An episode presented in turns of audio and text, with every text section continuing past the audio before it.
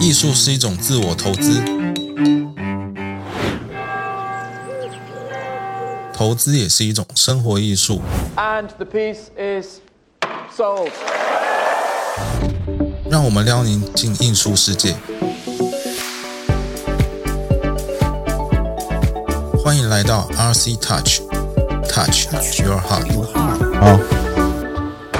，Hello，大家欢迎来到我们本集的 RC Touch。那这一集呢，要跟大家分享各位一定都耳熟能详的一位世界级的长老级的那个艺术家，叫做草间弥生。要由于库萨玛，啊呀，又一库桑嘛啊！等一下，背包客会跟我们分享他的这个日文的名字，其实还有不同的解释的方式。对那我要跟各位分享，就是我也是因为这次要录这个草间弥生的特辑，我才去找了一些相关的资料，然后我才发现，原来我们家的，诶，应该说我们家嘛，应该说我们认识的草间弥生这位艺术家，其实他的年龄已经高达了九十五岁。哎，对，这完全是跳脱出我的认知。为什么我要说跳脱出？应该很多人认识，可是我其实对艺术家并不是太了解。我的印象是停留在很久之前，那个高美馆有一次是是草间弥生的特展，然后我进去看了展览之后，我才第一次了解说啊，原来草间弥生他在艺术的创作已经走的那么长了。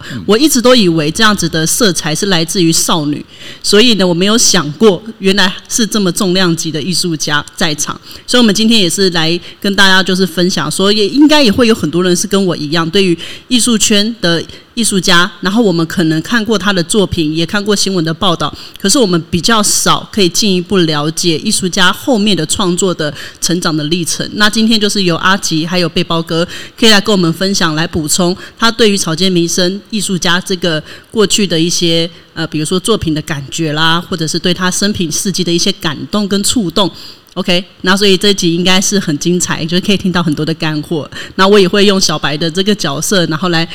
呃解答说，诶，一般人对于草间弥生这样子的一个作品，我们通常都会有什么样的看法？然后这些看法其实背后有的意义跟内涵是什么？好吧，好，那我们就先从我自己先讲好了。就是刚刚跟各位讲到说，我去看草间弥生的时候，我一直都以为草间弥生他所画的就是很多的点点，很多的就是不同的颜色，可能是红红底，然后白圈圈，然后或者是黑底黄圈圈，我都以为他只会画这种，我们以前都会以为这叫做普普风，但我真的去看了展览之后，才让我很震撼。原来草间弥生他并不是只会画圈圈，而且他还会画很多很多的不同的艺术的创作的那个创作的方法。然后我也是从这次的这个展览，然后才稍微多了一点认识。那我觉得阿吉刚刚我们在闲聊还没有录 podcast 之前，他有跟我分享，他说我不可以讲说那是圈圈，所以我就要让那个阿吉来纠正一下，像我这样的小白，我们应该可以再怎么用什么样的方式跟大家讲说这样的作品它的一个背后的一个哎我可以。先问你一个问题你说，你说，对你看到那个圈圈，你刚开始的感觉是什么？我的感觉吗？对，你会觉得那个很有趣吗？还是说很漂亮吗？哦，我一开始我会觉得颜色很缤纷，然后会让我联想到小瓢虫，哦对，就是昆虫。哦，好可爱的小瓢虫。对，但是我没有想到为什么这样子的作品会这么有名。对，哦，可是你知道他画这个圈圈，他刚开始画这个圈圈是因为他在缓解他的那个痛苦吗？这完全不知道。他刚他刚他刚到美国的时候，然后那个一穷二白，嗯，非常的穷，然后甚至连那个暖气费都付都付不出来，然后呃，只能只能只能吃一点那个吐司片。那就是他就是晚上晚上非常的冷，然后又又那又非常的饿，然后他只能他只能起来，然后靠着靠着这个画画点点画圈圈来缓解他的痛苦。嗯你的意思说，就像有时候我们心情可能比较郁卒的时候，以前日本有一种叫做缠绕画，它就是一种规则性的东西，然后不断的就是重复性的这样创作。对，他说他在他在画这些画这些圈圈、画这些点点的过程中，然后可以忘掉他的一些痛苦，然后他就一直沉浸在他的他的画图里面。不然以后想要吃宵夜的时候就开始画圈圈。哦减肥的时候可以这么做。我自己想象，我现在吃了几个这样子。对哦所以这个是有这个，所以这个是有一些精神性的。嗯哼，对，诶，这个我以前真的还不知道、诶，嗯，所以背包哥跟我们分享，就是在画这些创作的背后，其实它是来自于创作者自己那时候的生活的状态，对到刚到美国很有压力。对。好，那圈圈背后呢还有什么可以再跟我们更说更多吗？画南瓜吗？南瓜哎、我还真的，我只知道我对南瓜的印象是他有一天就是被台风吹到海里面漂了好几天，被打捞上来。哦那个知道南瓜。哎，对，所以南瓜为什么他为什么不是画苹果？为什么不是画西瓜，要画南瓜？哦，就是他，因为他从他从小呃就有一点精神性的问题，嗯，然后他他觉得这些这些那个呃植物都会跟他讲话，嗯，所以他他也都他也都会跟这些植物在那边讲对话，对，然后他画这些南瓜也是在回忆他小时候的这这些情况，他他为什么说他小时候会有点过得不是跟一般人一样，就是没那么开心？的原因是因为家庭吗？还是说，因为我知道有很多的艺术家，其实他们在小时候过程里并不是全然的是被家长跟家庭里面支持。然后我知道，呃，我稍微有看一下，就是草间弥生的故事。他小时候其实是出生在还不错的家庭，然后爸爸妈妈也给他还不错的生活，可是没有希望他走上艺术，所以他其实，在走入艺术的过程里，也是耗费了很大的勇气跟，艰难。小时候小时候有一些阴影啊，就是说他他他老爸太肥累了，然后甚至说他妈妈叫他去找他爸爸的时候，然后他甚至看到他他爸爸正在正正在跟他的情妇在那边做爱，嗯。所以他从小就对于有他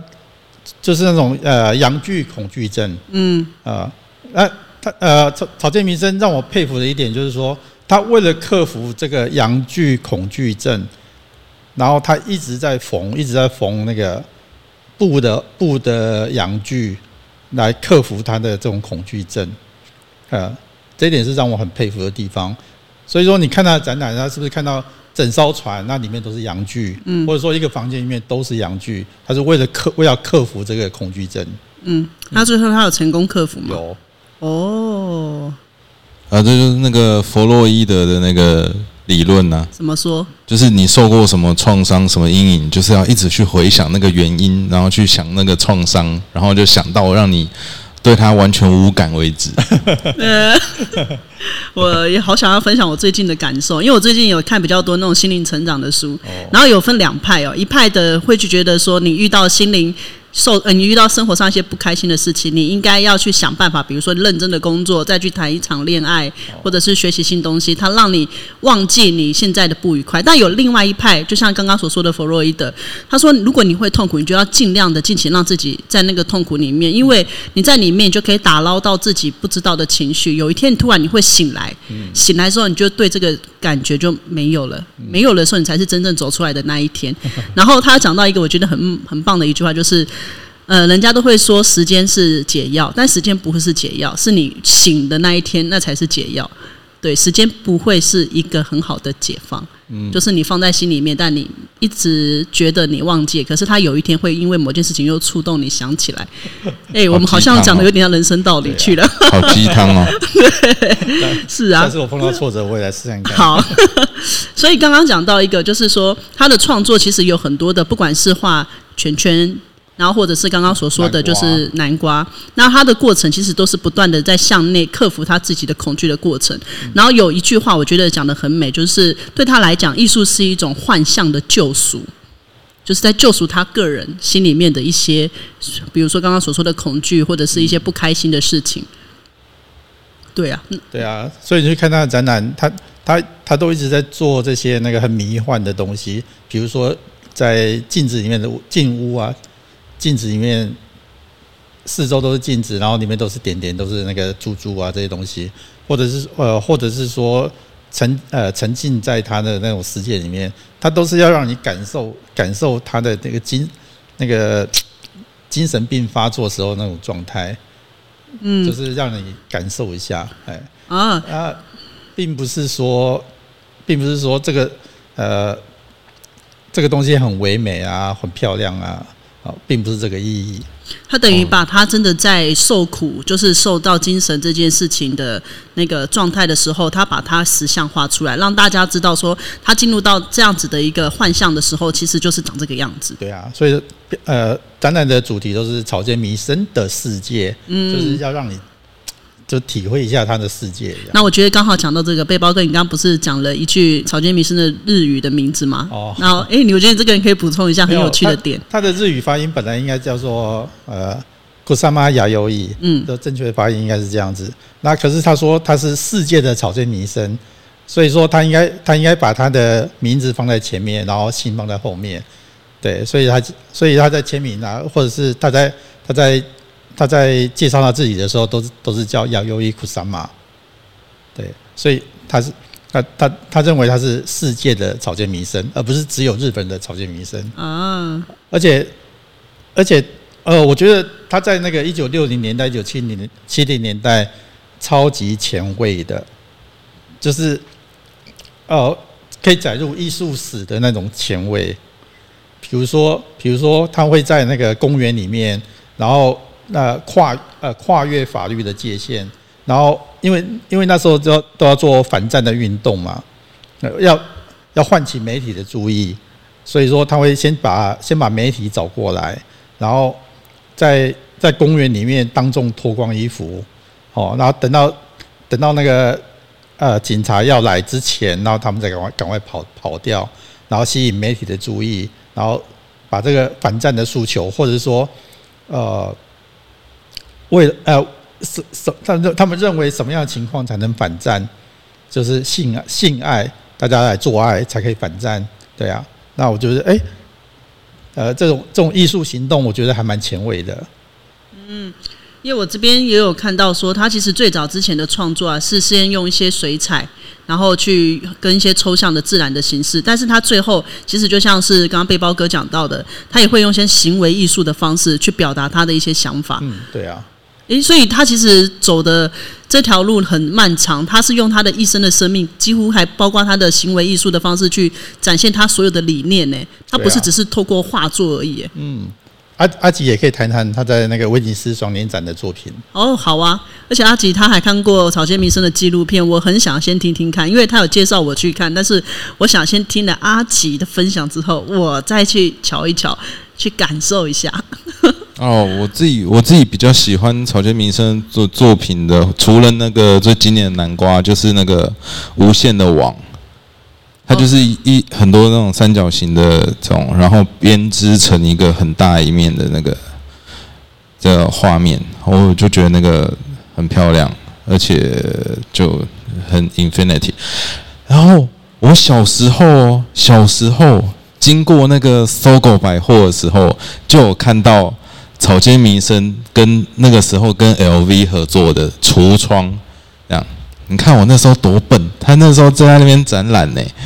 然后嗯，那时候展览，然后结束呢，结束了那些作品跑去哪，我不知道哎，可能就丢了吧。嗯，对啊，所以我就那时候捡到，现在就不得了了。哎、那时候我才国中，就是三十，嗯，哎啊，三十年，对啊，然后就哇，我就现在才知道啦，然后才回想说，哎、那个时候常常经过啊，然后也也不知道去查一下，嗯，不过那时候好像还没网络嘛，对对对，好了，反正就是这样。啊，刚刚说什么？哦，威尼斯。哦，那个在纪录片里面有，他就是他没有那时候没有被邀请去威尼斯展，那他自己就是好像摆摊一样，然后跑到那个威尼斯双年展的那个展览会场的前面的草坪，然后就放了一他去定制的不锈钢球，那他就在不锈钢球那边签签他自己的名字，亚亚优伊库萨嘛。那他那时候一颗是卖一块美金，这样，然后那时候好像就卖的不怎么样啊，那就一颗一块美金啊，但他是谁？那时候没有人知道他是谁，所以都没有人买，这样。那很有趣的是，呃，我前阵子在那个罗浮奥的拍卖上就看到有两颗就是拍卖这样子，那它的起标价很有趣，两颗球，低低预估价是八万，高预估价是十二万，嗯呃台币啦，台币。哦台币，对，那呃你你对比一颗一块美金就是三十块台币嘛三十块台币到八万，那其实就呃，但我觉得呃，有点像买精神啊，买一个时光嘛，嗯，对啊，我觉得蛮有意义的。很有意思诶。那我这边我想要再跟大家，就是跟两位再问一下，就是刚刚有讲到草间弥生他一路就是走来嘛，然后像我刚刚有讲到，就是说他的创作，像刚刚阿吉有分享到，他还有网状的创作。那、啊对啊那他可以跟我们分享他大概每一个时期的创作的一些，比如说你观察到的内容，或者是哪一个作品曾经让你触碰到，你就觉得哇，大家如果之后有展览，你会推荐一定要去感受一下的这种作品，有吗？他的经典都还是那种点点点点的嗯。作品啊，嗯。就是当初当初那个公斤大浦，他在他在收藏艺术品的时候，就是看到这个点点，然后他觉得好像整个人被吸进去、陷进去那种感觉，哇，他觉得好感动哦，好好，呃，好神奇哦，对啊，所以他就呃分期付款，对，买了草间弥生的作品。那我觉得就是你要感受一下他的这种精神性的世界，还有他这种呃克克服克服心理障碍的那一种精神，嗯，呃，还有一种很呃宣扬理念那种很前卫的那种很很国际化的那一种哎精神跟态度。而且我觉得你这样刚刚讲到说他是世界的草间弥生，让我感受到他的一种，如果以企业的野心来讲的话，哈，他想要让大家不是只是在日本看到他，他想要让世界的人记住他。我觉得那种是一种很很宽阔的一种心态，就是你我的作品不一定在日本，你可能在美国，你可能在台湾，你可能在世界各地，也许你都没有看过这些作品，可是你一定看过我的画作，对这个画作的这个特征性、象征的东西，呃，形状会有一个概念。对，对啊，嗯你看他纪录片你就知道他呃晚上住在那个精神病院里面，然后白天白天走就走路到对面的他的工作室去上班，嗯，然后就开始在画他的东西，画画画，把他心里面所所所所所想的全部全部掏出来，啊，就是很诚实的面对自己，然后在就在那边在那边呃作画，就缓解一下他的那他的情绪，然后。呃，说到说到诚实面对自己哦，那我觉得他自己讲的话也很有意思。他每次有记者来访问他的时候，然后他都会提到一句说：“啊，我知道你们都在等我那个那个，对不对哪个啊？哪个？？” 哎，好，好像要等他那个那个，然后作品才会涨价，对不对？就是哦，他他也不他也不会避讳去讲这些东西。死亡吗？对，嗯嗯。那阿吉呢？你对草间弥生的一个感受是什么？因为之前有听你聊过，然后感觉起来你对他的作品还是会有点感触在。啊，因为因为他作品现在已经价钱非常高了嘛，那不是千万就是破亿了，所以就我的等级就只能看而已。啊，远 所观以，所以对，所以对我就会回想说，我小时候有看到的那一个就是呃，他跟 LV 合作的这个嘛，所以他一直跟 LV 到现在还有合作啊。对，然后还有一个就是呃，以前在上学的路上会经过大安路的一个服饰店，然后那个那个服饰店其实在当时就有收藏草间弥生的作品，然后那是一个金属的南瓜，那它的它是镂空的，然后内外两层不同颜色啊，那个我后来长大我还有去看，嗯、他还在。然后另外一个就是屏农科那边啊，哦屏东的农科也有一个超大的南瓜，嗯，啊，那个也是我会去看的，就是有时候经过的时候就会去看一下。还有他的马赛克，哎，啊，对对对对，在那个水族的那边的门口一个贴的马赛克，嗯，就那个也是我就是有经过的时候会去看的东西啊。哎，台湾是不是平那个彰化还有一个车站，田有个车站，它也是有有一个有一个草间的高跟鞋，哦，嗯嗯嗯嗯，对啊，那个有机会可以，反正就是对我来说，可能就是去看了，就这样子。公共艺术弄弄这些作品就对了。将来整栋楼要整修，要整栋楼要要要干嘛？然后哎，光卖这件作品就可以把整栋楼都换换新换，哦，有点像厨子的概念。对，没错，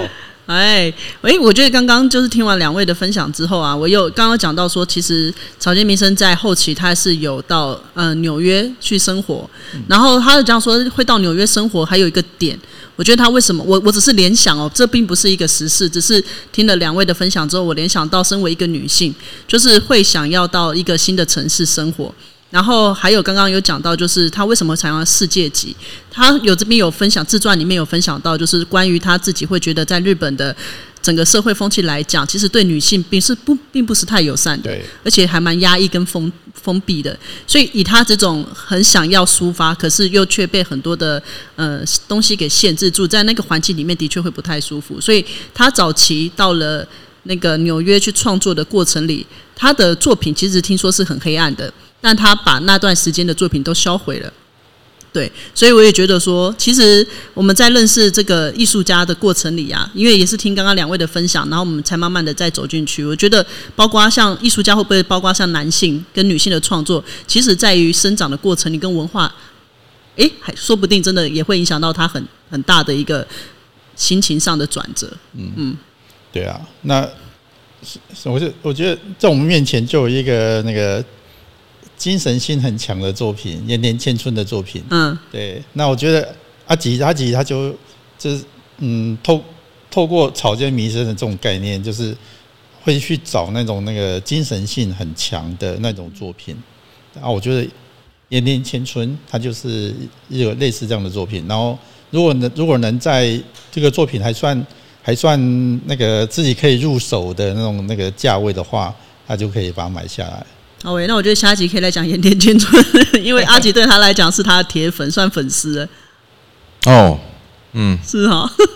那你可以跟我们分享，就是你你自己这样觉得说，刚刚阿背包哥有讲到是盐田千春对于嗯草间弥生，你觉得有什么共鸣吗？因为这两个人都是算有在接触的艺术家嘛。那你在与他们两个之间，你有发现自己感受到有什么更加特别不一样的地方？